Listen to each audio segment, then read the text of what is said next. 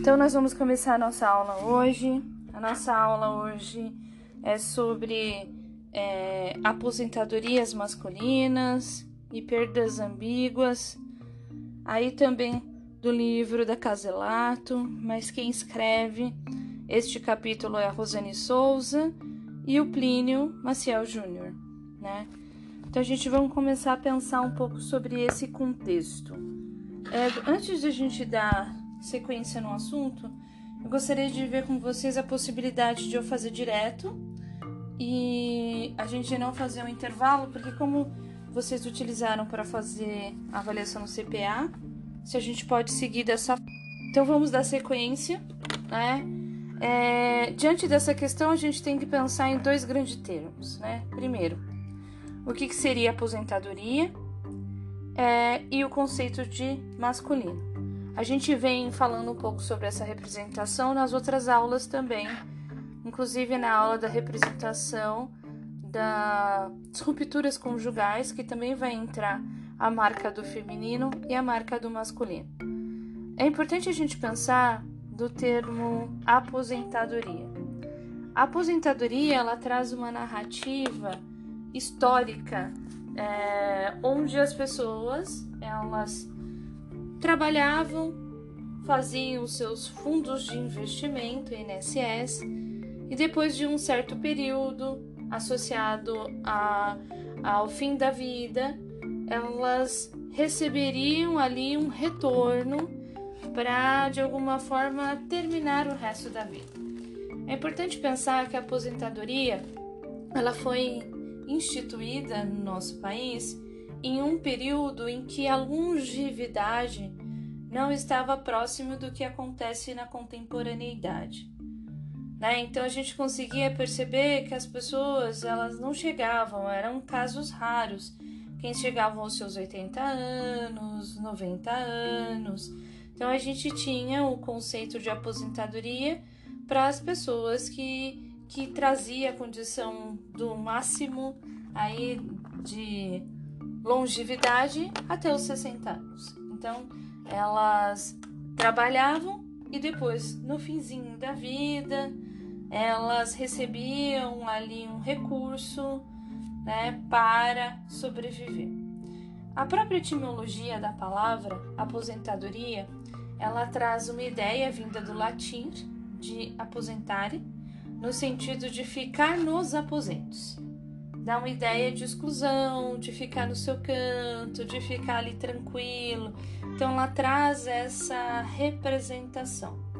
Então o conceito de aposentadoria é, no passado, diante do período de longevidade que existia, ele era pertinente, era um processo em que as pessoas não passavam por muito tempo em vida, então, os últimos anos que ela tinha, ela efetivamente utilizava com o senso de descansar.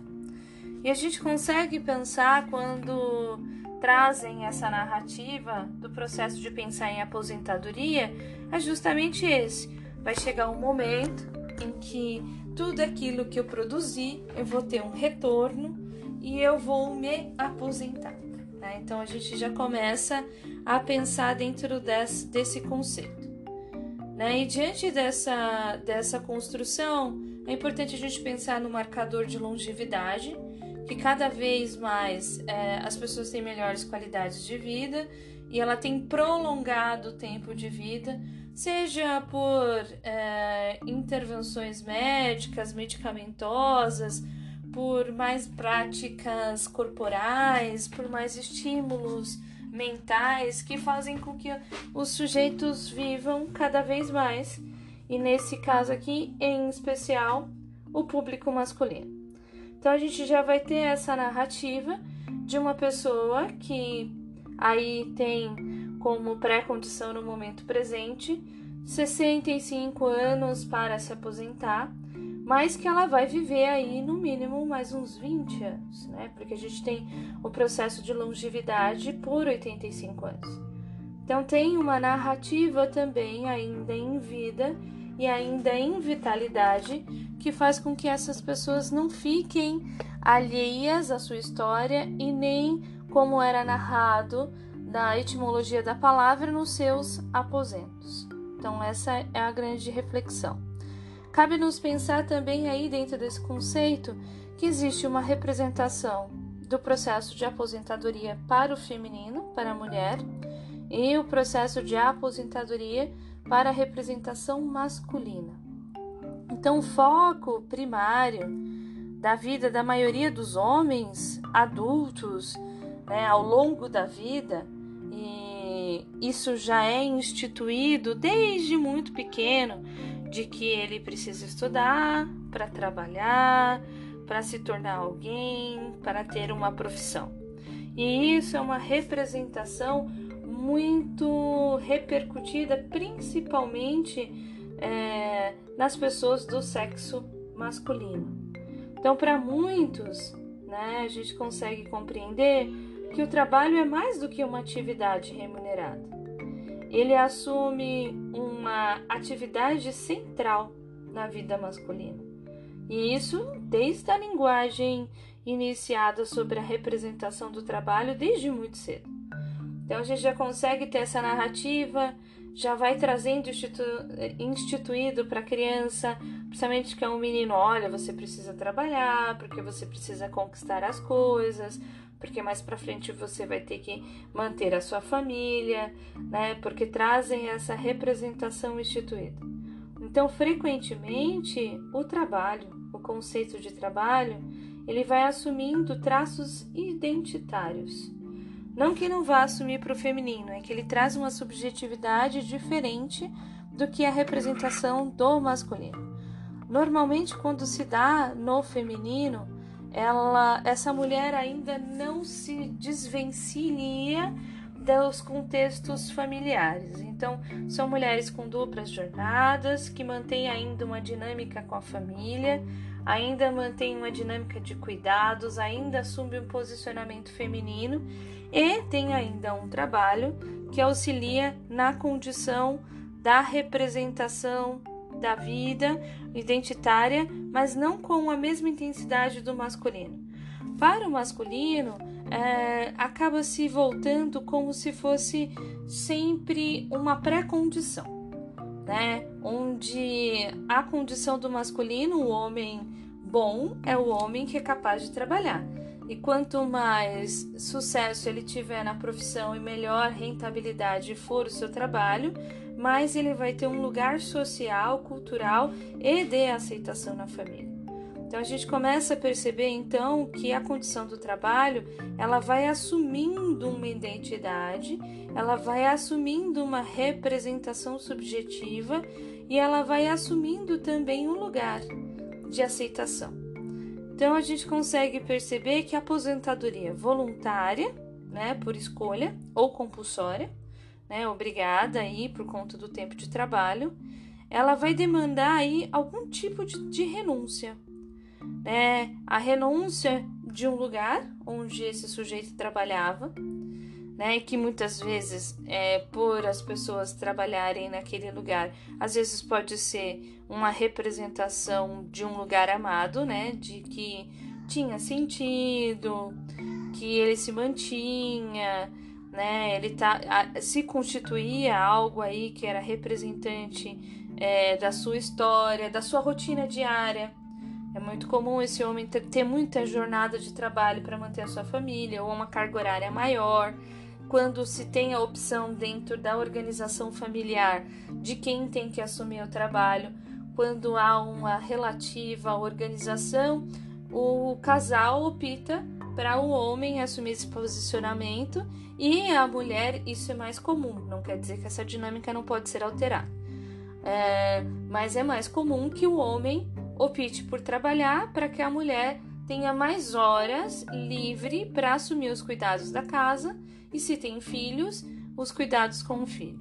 Então a gente já vai começando a perceber que o trabalho na vida masculina ele também vai narrando ali é, uma representação do seu cotidiano, é, ele vai trazendo uma representação da sua própria história, ele vai trazendo uma representação da conquista que ele teve pelo trabalho. Então você vai percebendo que o ato de renunciar é, o trabalho, que é o ato de se aposentar, né, e esse ato de renúncia voluntária ou compulsória, ele também vai atrelar um distanciamento dentro daquela representação que o trabalho oferecia para sua vida.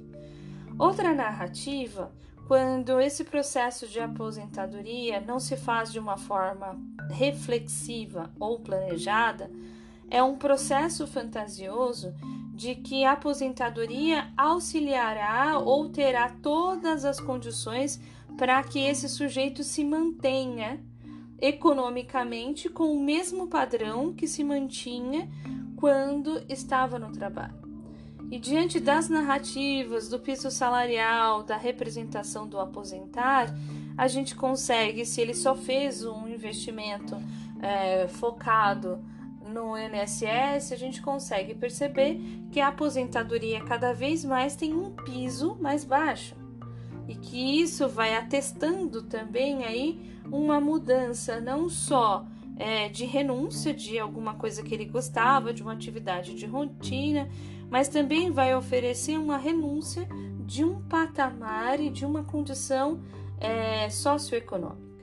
Então a gente consegue trazer essas narrativas subjetivas dentro da aposentadoria para o masculino.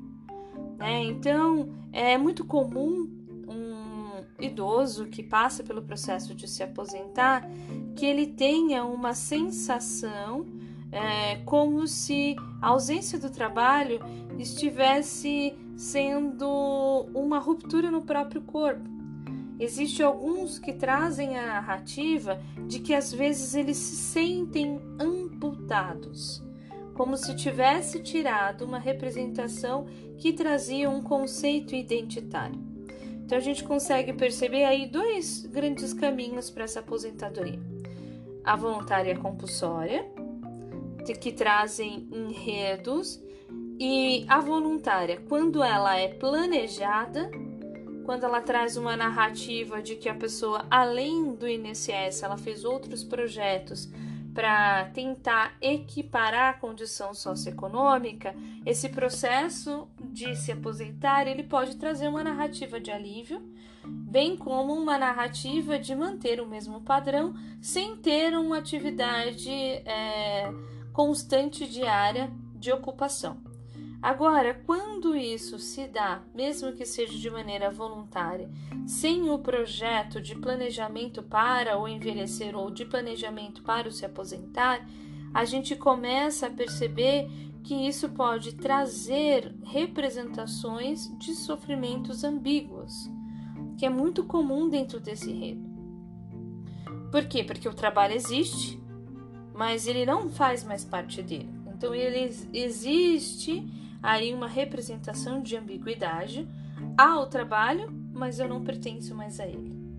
Né? Então essas perdas ambíguas, elas são estranhas, elas ap aparecem para esse sujeito como inquietantes e o que se associa muito com o conceito do luto né? A sensação de amputação, a sensação de não ter uma rotina, a sensação de perder algo que era tão representante e tão empoderador, que era ter um trabalho, ter uma rotina diária, ser capaz de sustentar ou oferecer melhores condições para a família, mesmo que fosse compartilhada, ela vai narrando esses sentimentos ambíguos e o processo do luto. Então é comum os homens aposentados é, procurarem nesse período de aposentadoria por acompanhamento psicológico. Né? E ele vai procurar por acompanhamento psicológico por diversos motivos. O primeiro, pela essa sensação ambígua, pela sensação de amputação e de, por perder um, uma rotina, por perder um emprego que lhe contribuiu para um determinado status e uma determinada representação do masculino. mas também eles procuram por acompanhamento psicoterápico, porque justamente ao longo da sua vida ele trabalha por 30, 35 anos, onde ele ocupa o seu dia e um bom tempo de trabalho, ou às vezes até mais de uma jornada de trabalho, para melhorar ou oferecer para a família um determinado status socioeconômico. Só que quando ele volta para casa, ele volta querendo ser receber acolhida, é, estar diante da rotina de família. O que, que a gente consegue perceber? Começam a surgir os conflitos familiares. Né? E os conflitos familiares começam então a reforçar que esse sujeito efetivamente não tem lugar. E por que, que esses conflitos familiares eles são ensinados dentro do contexto da aposentadoria? Ele era uma pessoa que, que ficava o dia todo fora e só tinha poucas horas durante a semana ou o final de semana em casa. De repente, esse sujeito passa a participar da rotina familiar. Então ele passa a estar lá de manhã, ele passa a estar lá à tarde, ele passa a estar lá à noite, ele passa a ter uma representação de tentar ocupar-se do espaço família, então, é algo que ele não pôde trazer como representação ao longo do processo do trabalho, ao se aproximar dos filhos, é, ou ter um relacionamento conjugal mais próximo, mais intenso por conta do trabalho, ele começa a ser representado aí. Então, ele começa a tentar ocupar alguns lugares, né, do próprio espaço da casa, o sofá, a sala de jantar, se houver, ou a mesa mesmo, a cozinha. Ele vai trazendo ali, ocupando mesmo um espaço e um espaço que até então não era ocupado por ele. Então os conflitos familiares começam a ser instaurados. E quando há uma representação do masculino e do feminino bem instituída no arranjo familiar, onde a mulher ainda se coloca dentro da representação dos cuidados com a casa, do cuidado alimentar, dentro dessa rotina, ela se sente invadida, porque existe alguém que está ali ou que veio ocupar algumas das tarefas, porque é comum esse idoso é, desejar auxiliar, fazer alimentação, então essa mulher é, começa a imaginar que esse sujeito começa a ocupar o lugar que era dela, né? Ou ainda ter justamente uma dose intensa de convivência, que esse casal por muito tempo não teve.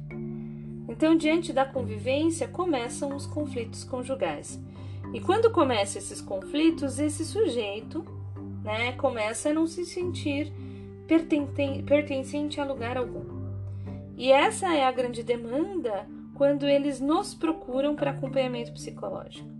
A família já não consegue ficar com ele por muitas horas, deseja que ele repense ou procure alguma atividade para fazer e sugere-se fazer acompanhamento psicoterápico. Esse sujeito se sente amputado diante da sua, da sua representação do trabalho, traz aí os seus sentimentos ambíguos, né? E em seus históricos, a queixa comum são que as atividades ocupacionais elas marcaram a sua história. Então você consegue entender narrativas e enredos constantes de como era o trabalho, do que, que ele fazia, qual era a rotina, quais foram as conquistas, né? E dentro dessa narrativa, ele começa a trazer uma grande queixa, né? Hoje eu tenho muito tempo livre, mas eu não sei o que fazer com ele. Então, assim, frequentemente, é, eles se sentem desestabilizados, é muito comum eles estarem desanimados, alguns até deprimidos ou melancólicos.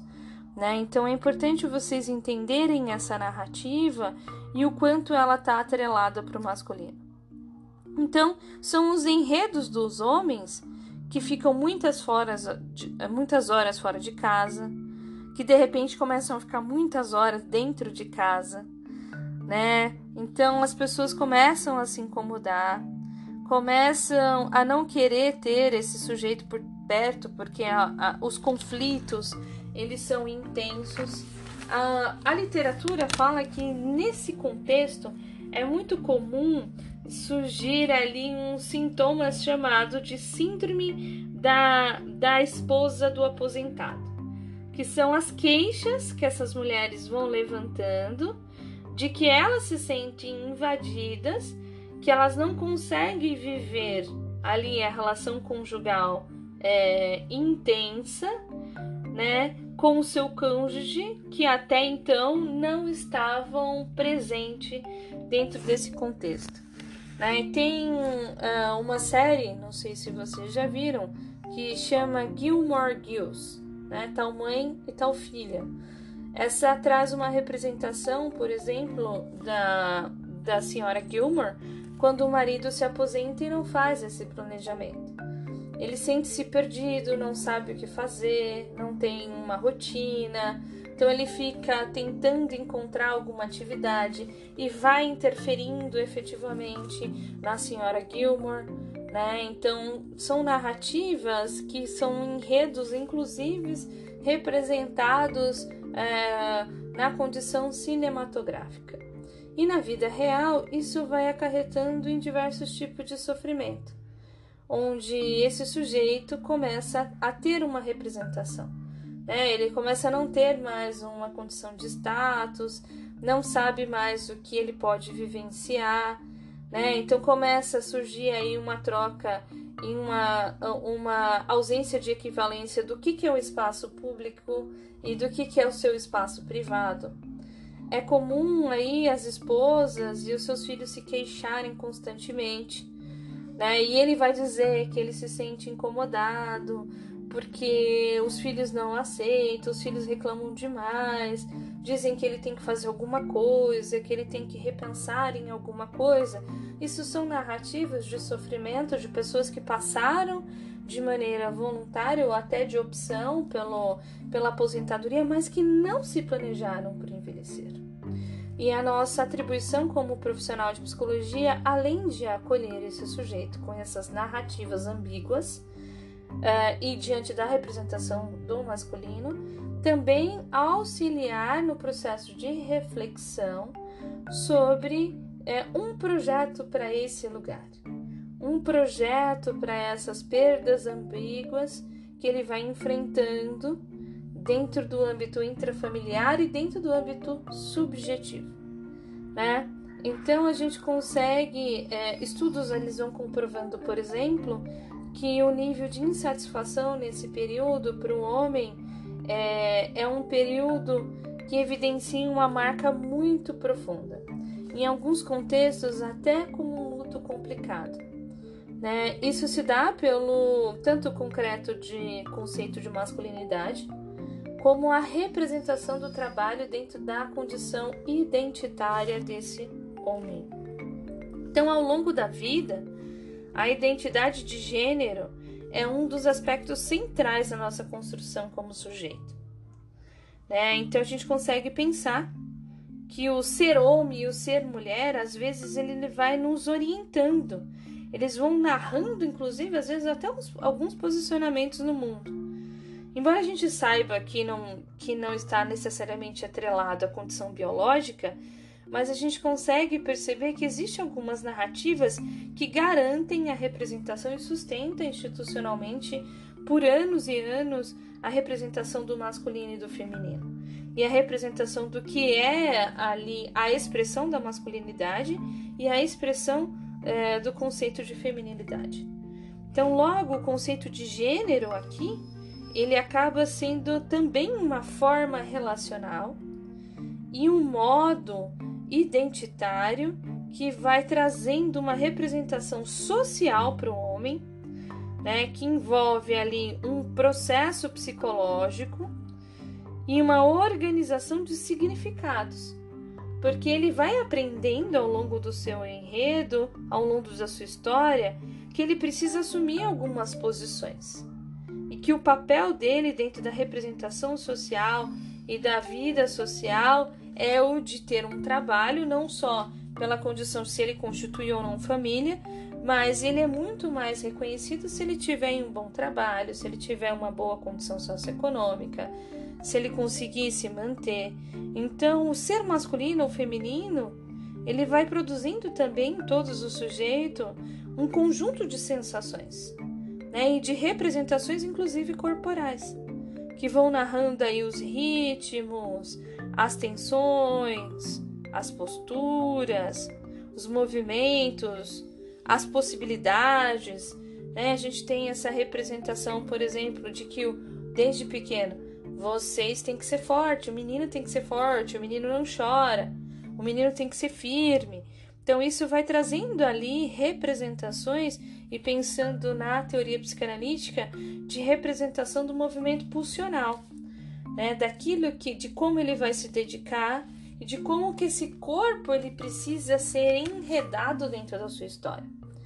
Né? Então, embora o indivíduo de ambos os sexos possam trabalhar, a gente consegue ter esse contexto, mas a representação do trabalho para a mulher e a representação do trabalho para o homem, ela traz um enredo uma narrativa diferente.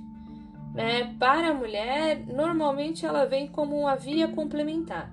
Isso quando ela não assume um posicionamento monoparental onde ela é a única pessoa que sustenta a sua família e não tem como compartilhar dentro do modelo conjugal é, esses enredos. Né? Então é importante pensar que, mesmo que tenha em ambos os indivíduos a possibilidade de representação no trabalho, para a mulher, ela ainda tem um outro enredo de que ela não perde o status e a responsabilidade pelo vínculo familiar.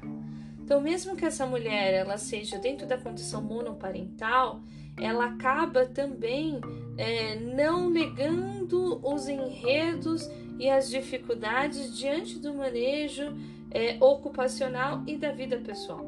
É muito comum as mulheres ou tentar fazer um trabalho onde ele traz uma carga horária menor, ou onde tem uma possibilidade de flexibilização ou uma rede de suporte para dar sustentação, por exemplo, do encaminhamento e o destino aos filhos, né? Quando ela tem isso dentro da sua história.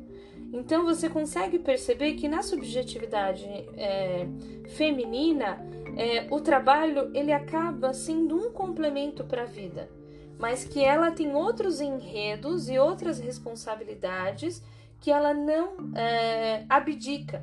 Diferente do masculino, que já há uma cultura, a gente consegue trazer a representação, inclusive quando a gente falou na aula passada sobre o feminino e o masculino diante das rupturas conjugais, no sentido de que o homem ele acaba tendo um outro tipo de status, de que ele está livre da responsabilidade intrafamiliar, dos cuidados com o filho, é, embora a gente consegue perceber que cada vez mais os casais têm vivenciado uma divisão mais igualitária nas atribuições familiares, mas a gente consegue perceber que isso ainda é um enredo instituído que se mantém predominante ainda no momento presente.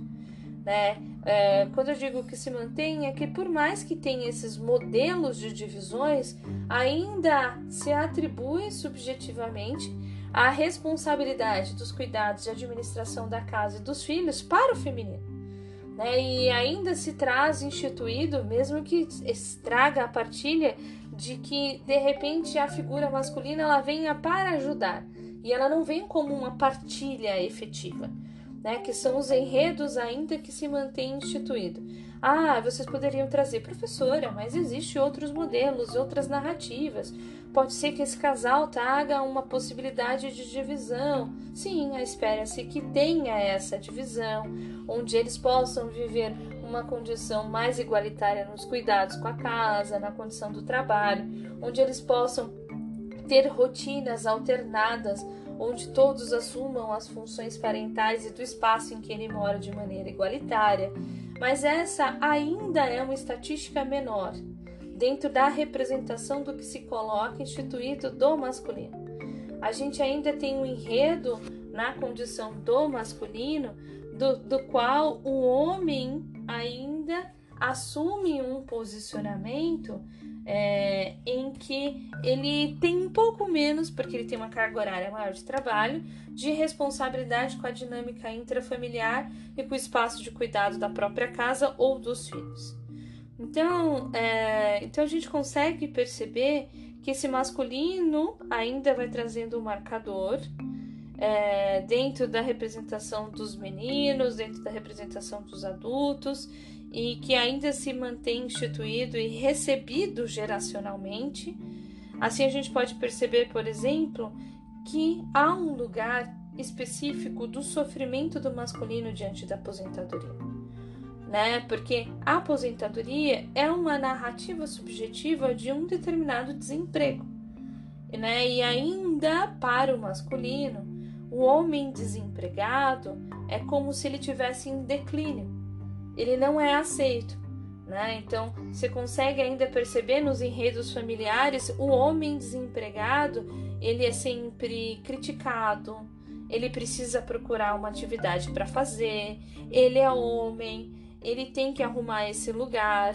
Então a gente consegue perceber que o processo de aposentadoria ele vai trazendo um enredo dizendo que esse masculino ele está em declínio, né? E que traz uma espécie como se ele estivesse desempregado por mais que traga uma, uma remuneração pelo seu ato de se aposentar.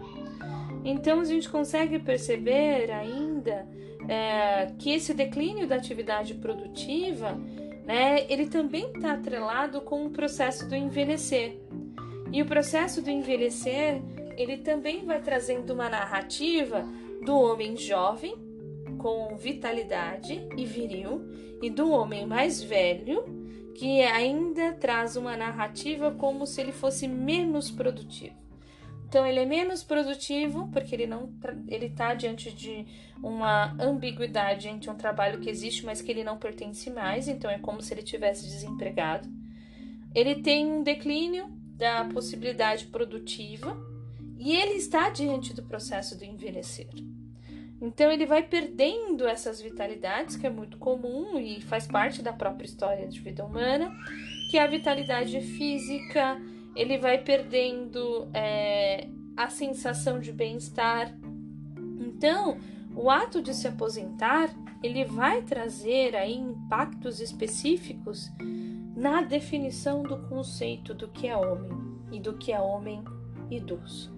Então a gente traz uma outra compreensão e uma outra dinâmica, que é uma narrativa extremamente relevante para a gente conhecer e para a gente trazer um novo enredo, uma nova possibilidade desse sujeito se reinventar diante do período e do momento em que ele está. Então a gente consegue perceber que há uma intensidade na marca da identidade e no status entre ser homem trabalhador e o homem que não está empregado, né? E assim ele passa a ser o que? Um ex-trabalhador, né? Então ele começa a ter dentro da sua identidade algumas fissuras que vão trazendo marcas e sofrimento. As autoras aqui elas comentam, por exemplo, que é comum ouvir relatos de aposentados dizendo se sentir um Zé Ninguém ou um meio homem. Né? Então são narrativas que eles vão relembrando da sua vida, vão relembrando da sua história e das suas práticas. E dentro dessas narrativas é comum eles dizerem que desde a escola, nas práticas de esportes ou nas práticas cotidianas, eles tinham que ser fortes. Eles tinham que ser potentes, né? Então, eles tinham que ter oportunidade, né? E, e o trabalho é enredado dentro do subjetivo do masculino de maneira direta ou indireta um reconhecimento social né? E se ele tiver sucesso ainda profissional, e se ele ainda tiver é, condição socioeconômica, um status ou trabalhar numa empresa melhor, ele vai ter maior confirmação, né? Maior status e além do mais ele vai trazer maior representação e reconhecimento da masculinidade. Então, de fato, a gente começa a perceber é, que existe aí um contingente enorme de mulheres no mercado de trabalho, mas que a capacidade de representação do trabalho para o homem ela se dá diferente para a mulher. Né? A mulher, por exemplo, no processo da aposentadoria, ela, ela consegue ver o processo de aposentar como algo libertador. no sentido, ai, ah, agora eu não tenho mais responsabilidade com esse trabalho. Agora eu vou aproveitar esse momento para estar com as amigas, para fazer as coisas que eu não pude fazer, porque eu tinha que trabalhar e quando eu voltava para casa, eu tinha que exercer os cuidados de casa e dos filhos. E ela passa, porque é um período também que normalmente os filhos já estão maiores, ela passa a dar mais autonomia para o filho, a querer aproveitar para viagens, para sair, para fazer suas coisas, e o homem não. O homem, como ele já fez tudo isso, porque trazia uma representação da masculinidade, de sair, de, de trabalhar, uh, de estar tá fora de casa, dentro da rotina, quando ele faz o processo de aposentar, ele quer justamente o inverso. Ele quer ficar em casa, ele quer aproveitar o tempo para ficar com a esposa, ele quer aproveitar o tempo para ficar com o filho. E a mulher, como já viveu isso por muito tempo, ela quer um outro processo. Ela quer uma outra via. Ela quer uma outra possibilidade. Ela quer se libertar. Né? Então começa o conflito porque o conjugal começa a trazer uma narrativa do processo do envelhecer completamente diferente, né? Onde essa mulher ela quer aproveitar, ela quer se sentir livre, quer ter diversas outras atividades porque ela se limitou ao longo da vida. E esse homem já é justamente o contrário, ele quer ficar em casa, ele quer manter aquela rotina, ele quer é, curtir aquilo que ele não pôde curtir, porque ele estava trabalhando e trabalhando muito. Então a gente começa a perceber que para ser um bom provedor, muitas vezes ele tinha que se ocupar muitas horas do trabalho e principalmente para ter status, ele precisava disso. Né? E aquilo era um marcador de capacidade de ser um bom provedor, de ser um bom homem, é, pra, porque ele trabalhava bastante, recebia mais e dava melhores condições para a família. Então essa é uma das narrativas. Né? Então praticamente todas as sociedades do mundo elas têm essa divisão do trabalho baseado no gênero. Né? Então, os ambientes de trabalho, normalmente, eles também vão sendo caracterizados assim. Então, a gente já consegue perceber que dentro da, da ocupação, dentro das narrativas do trabalho, tem aquelas que são próprias do masculino e tem aquelas que estão relacionadas com o feminino. E as dos masculinos, normalmente, elas estão ali no trabalho mais pesado, que traz uma reprodução da masculinidade, é, que traz mais a condição racional, o controle, é, onde ele tem que anular as expressões das emoções e sentimentos e expressar força, expressar poder, expressar virilidade, capacidade de decisão, é, expressar sucesso e, acima de tudo, é cobrado que ele expresse um saldo bancário. Né? Então, se ele consegue assumir essa condição, ele consegue assumir uma capacidade competente. Então, existe uma narrativa e um enredo para isso. É, e vocês poderiam também trazer, a gente tem essa outra representação. Eu estou fazendo uma representação de um sujeito que contribuiu, que se manteve e que está no processo de aposentadoria, não por invalidez, né? Mas aqui é um processo de aposentadoria por tempo de serviço, que está muito mais próximo do, da condição do processo do envelhecer, né? Que é a narrativa que depois ele ainda tem mais 20 ou 30 anos diante do seu período de aposentadoria para viver, para viver mesmo, para trazer o seu enredo. Essa é a grande narrativa. Claro, quando a gente vai pensar no processo de aposentadoria por invalidez, aquele sujeito ele não tem outra opção, porque o seu corpo ele já não traz essa representação de virilidade.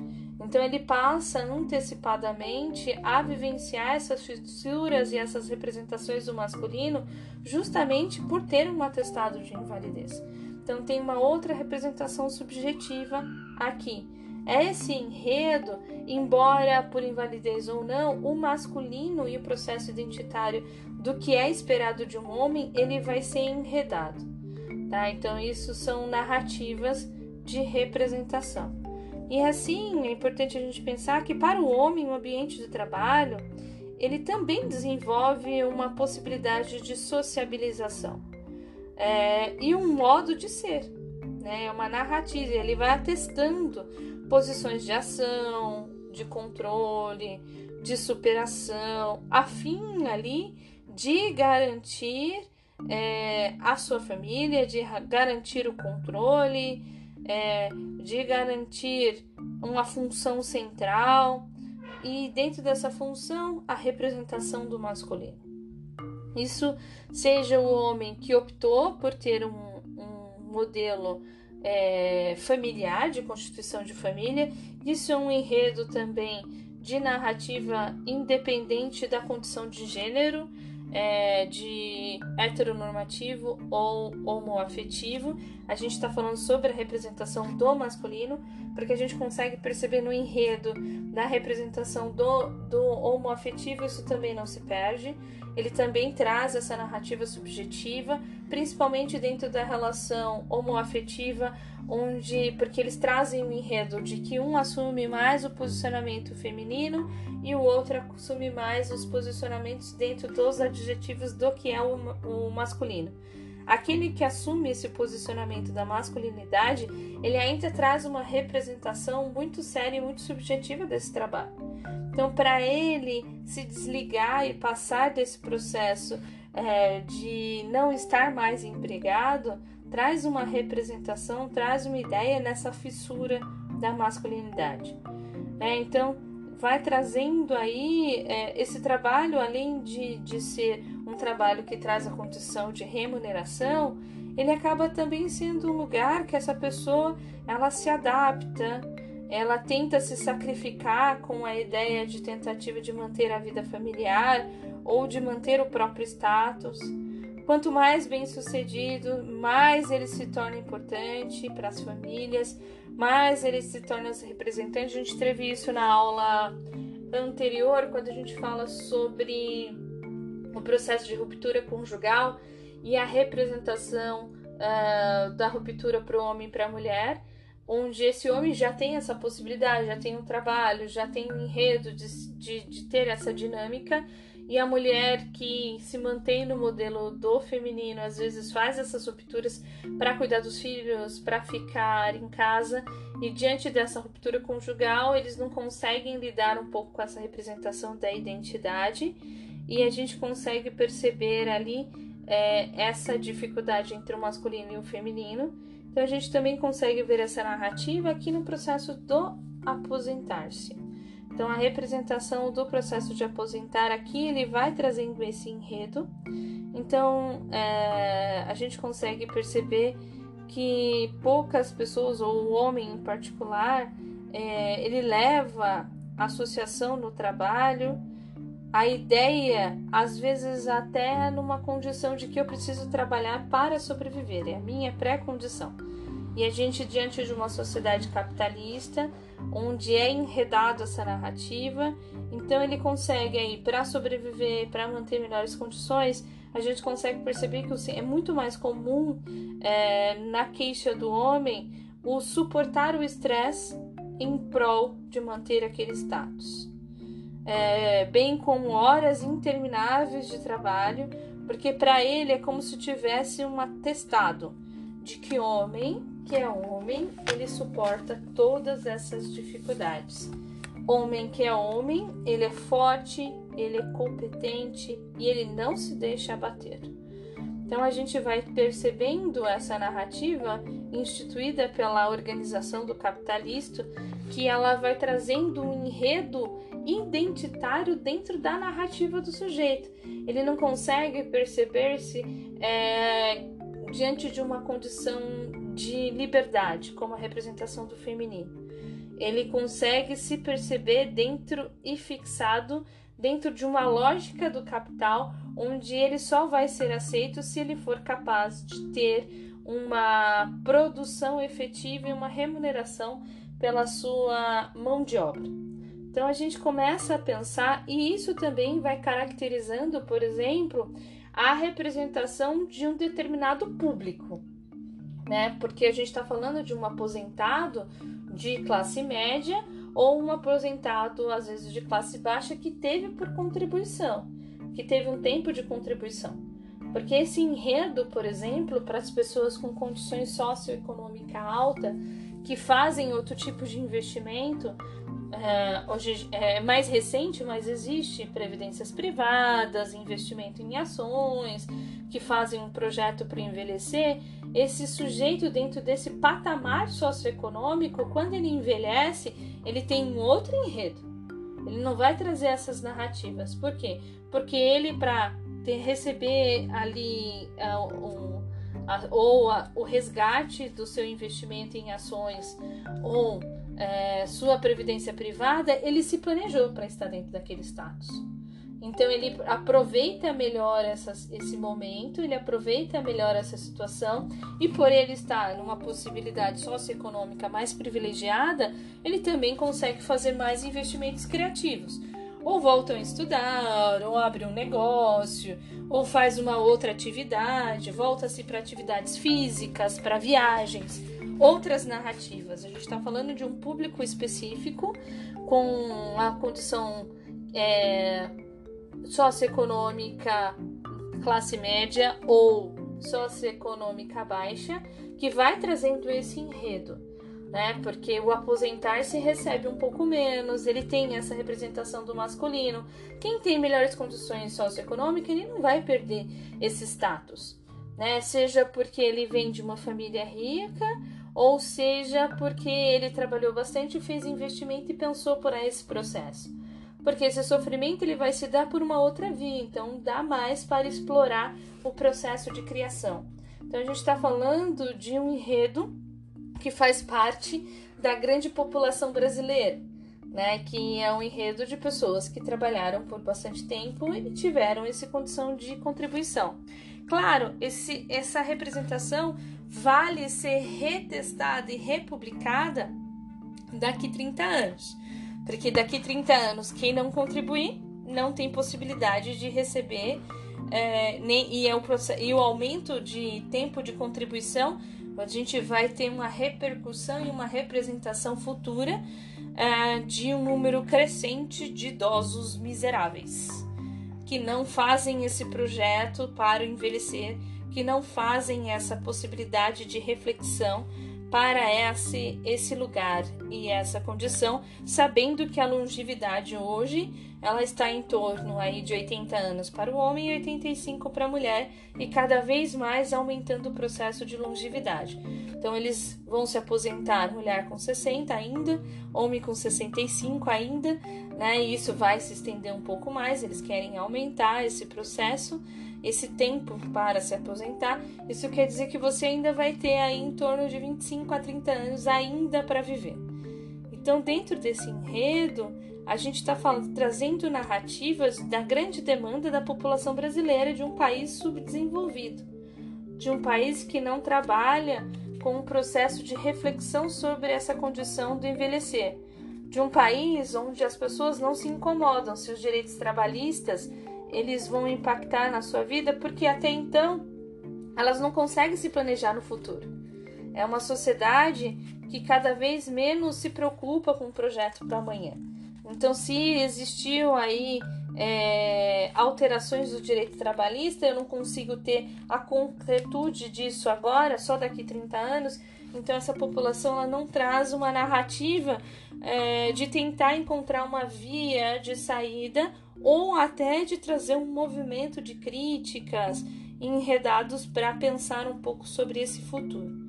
Então a gente consegue perceber então que esse sujeito que é homem, que precisa trabalhar, condição socioeconômica baixa ou classe média, ele precisa se sentir competente e não se deixar abater.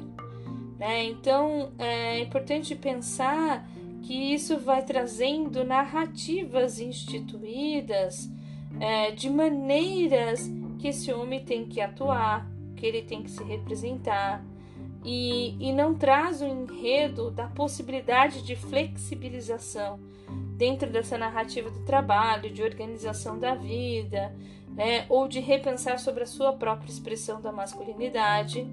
Né? E aí a gente consegue perceber que aqueles que têm um pouco melhor de condições econômicas, se de repente ele se aposenta, precisa de uma complementação de renda, ele passa por um processo de criação, ele, ele monta o próprio negócio, mas ele ainda tem uma remuneração que se esse negócio não for para frente, isso não vai impactar na história dele, porque ele consegue ao menos sobreviver, né? Então eles conseguem ter aí a, as narrativas do processo de criação dentro desse outro dentro desse estado, dentro dessa condição, quando ele tem melhores condições econômicas. Mas o que a gente consegue perceber do enredo desse sofrimento e da narrativa desse homem são aqueles que trabalharam duro e que trabalharam muito. Então a aposentadoria ela traz a ideia de ser um benefício, mas ela também, é, para ser conquistada, ela tem que ser uma narrativa enredada de um trabalhador. Então, esse trabalhador, para conquistar a aposentadoria, ele precisa trabalhar, ele precisa contribuir, ele precisa pagar impostos. Então, a identidade dele está muito atrelada à condição do capital. Ele não consegue se perceber em outro tipo de enredo, em outro tipo de narrativa. Então, aposentar-se para um homem, ele é aí uma ideia bem ambígua que desafia esse homem é, a lidar com situações que ele não está habituado, a vivenciar normas que ilógicas das quais ele não consegue entender, né? E a ociosidade para ele é um, um, uma expressão e um enredo que traz muita representação de angústia e, e ainda quando tem um reforço intrafamiliar dizendo, poxa, você tem que fazer alguma coisa, você está ficando muito tempo sem fazer nada, né? Olha que pessoa folgada, não faz nada o dia inteiro. São essas narrativas que vão trazendo ali um sofrimento dentro dessa, dessa concretude e do, da narrativa do que é o masculino.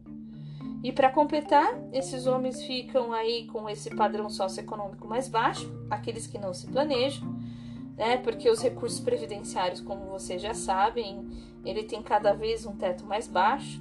E, e aí também obriga esse sujeito, além de lidar com luto, de estar diante daquela situação, ele vai ter que obrigatoriamente encontrar uma outra saída para encontrar uma complementação de renda. Ele não fez nenhum tipo de planejamento, é, ele não pode dar a chance de falhar se der algo errado, é, ele tem uma outra opção, ele acaba sendo é, uma pessoa é, ofendida, criticada dentro do seu contexto intrafamiliar.